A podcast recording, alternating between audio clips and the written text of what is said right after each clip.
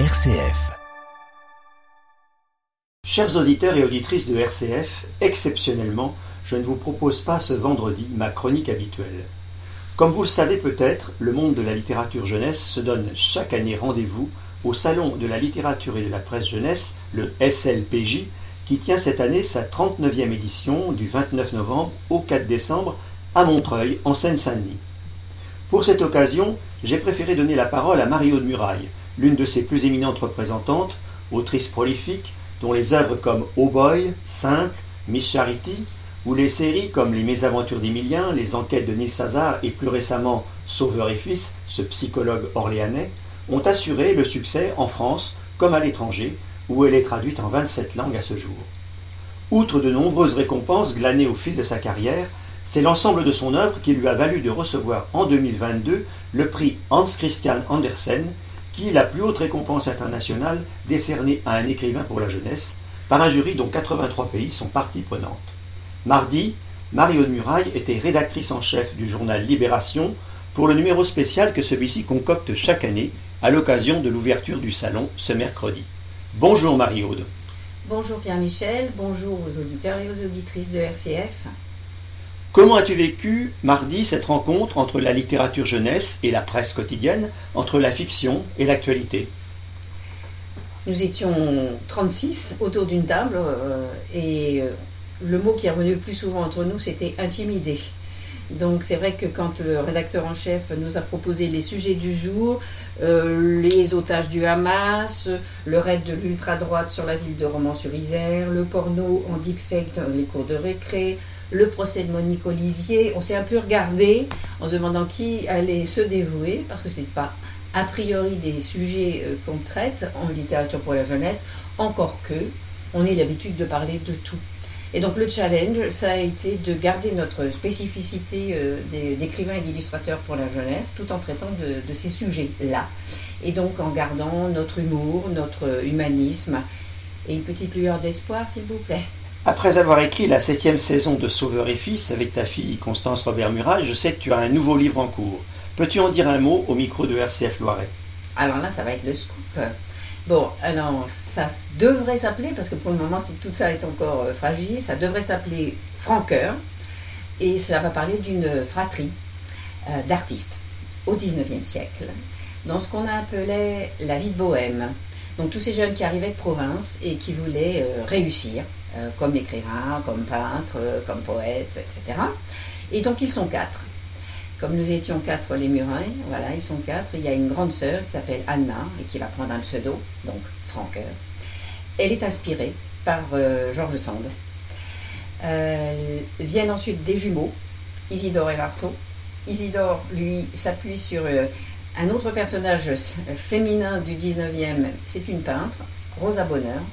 Marceau va représenter tous les poètes maudits. Alors là, vous pouvez faire la liste dans votre tête. Et puis la petite dernière, Olympia, sera inspirée par Sarah Bernard. Voilà. Et penses-tu que, enfin, pourquoi exactement crois-tu que ce récit de quatre artistes, quatre vocations d'artistes au XIXe siècle pourrait intéresser des adolescents d'aujourd'hui? Parce qu'ils écrivent, parce qu'ils rêvent, parce qu'ils ont envie de créer, euh, et qu'ils ont peut-être besoin de, savoir que d'autres avant eux euh, ont osé. Et le sous-titre de Franqueur, ce sera peut-être, on encore un scoop, euh, Lettre à une jeune romancière, comme il y a eu les lettres à un jeune poète. Et donc euh, c'est un roman sous forme épistolaire, et c'est une jeune fille qui s'adresse à Franqueur pour lui dire qu'elle a elle aussi envie d'écrire, et elle veut en fait percer tous les secrets de comment vous y êtes arrivé et d'où est-ce que vous venez. Euh, je pense que ce sont des questions qu'on me pose régulièrement. Donc oui, euh, je crois que ça intéresse euh, les enfants même, les ados, les adultes. pourquoi vous êtes devenu écrivain Est-ce que vous écriviez quand vous étiez petite Est-ce que vous étiez bonne en rédaction à l'école Toutes ces questions-là reviennent très souvent. Ça sera une manière d'y répondre. Et puis ce sera aussi, comme je vais écrire avec Constance, une manière de dialoguer avec cette jeune génération qui a tellement envie qu'on l'entende. Dans ton article de Libération, d'ailleurs, tu cites ta rencontre avec cette euh, petite fille, enfin jeune petite fille, oui, qui t'avait dit, euh, tu avais demandé comment devient-on écrivain célèbre Oui, un peu naïve, mais c'était plus difficile du CE2. Et elle, elle voulait devenir écrivain célèbre. Et j'ai dû lui répondre que, ah non, c'était pas exactement comme ça que c'était vendu. Euh, et je lui ai un peu parlé, effectivement, des, difficultés de ce métier. Euh, je ne les cache jamais à ceux qui euh, ont cette, vocation en eux ou ce désir en eux. On n'écrit pas parce qu'on a envie de passer à la télé.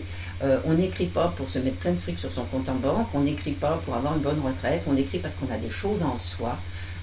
et qu'on veut absolument les donner aux autres. En 2021, la lecture a été décrétée grande cause nationale par le gouvernement. Les baromètres de la lecture des jeunes, pourtant, semblent tous virer au mauvais temps. Tu as écrit en 2016 Zapland, une dystopie qui met en scène Tani, une fillette de 8 ans, qui ne sait pas encore lire et dont les parents ne sont même pas inquiets. Que se passe-t-il selon toi actuellement? Le monde de demain va-t-il ressembler à Zapland, un monde sans livre, voire sans lecteur Et que faut-il faire? Si je le savais. D'abord, il faut donner l'exemple soi-même. Quand les parents viennent me dire comment faire pour que mon enfant lise, évidemment, je leur demande est-ce que vous lisez? Et, surtout, est-ce que vous êtes des lecteurs et des lectrices heureux et heureuses? Moi, c'est ça ma, première démarche. Euh, quand je vais dans les écoles, les médiathèques, je suis une lectrice heureuse.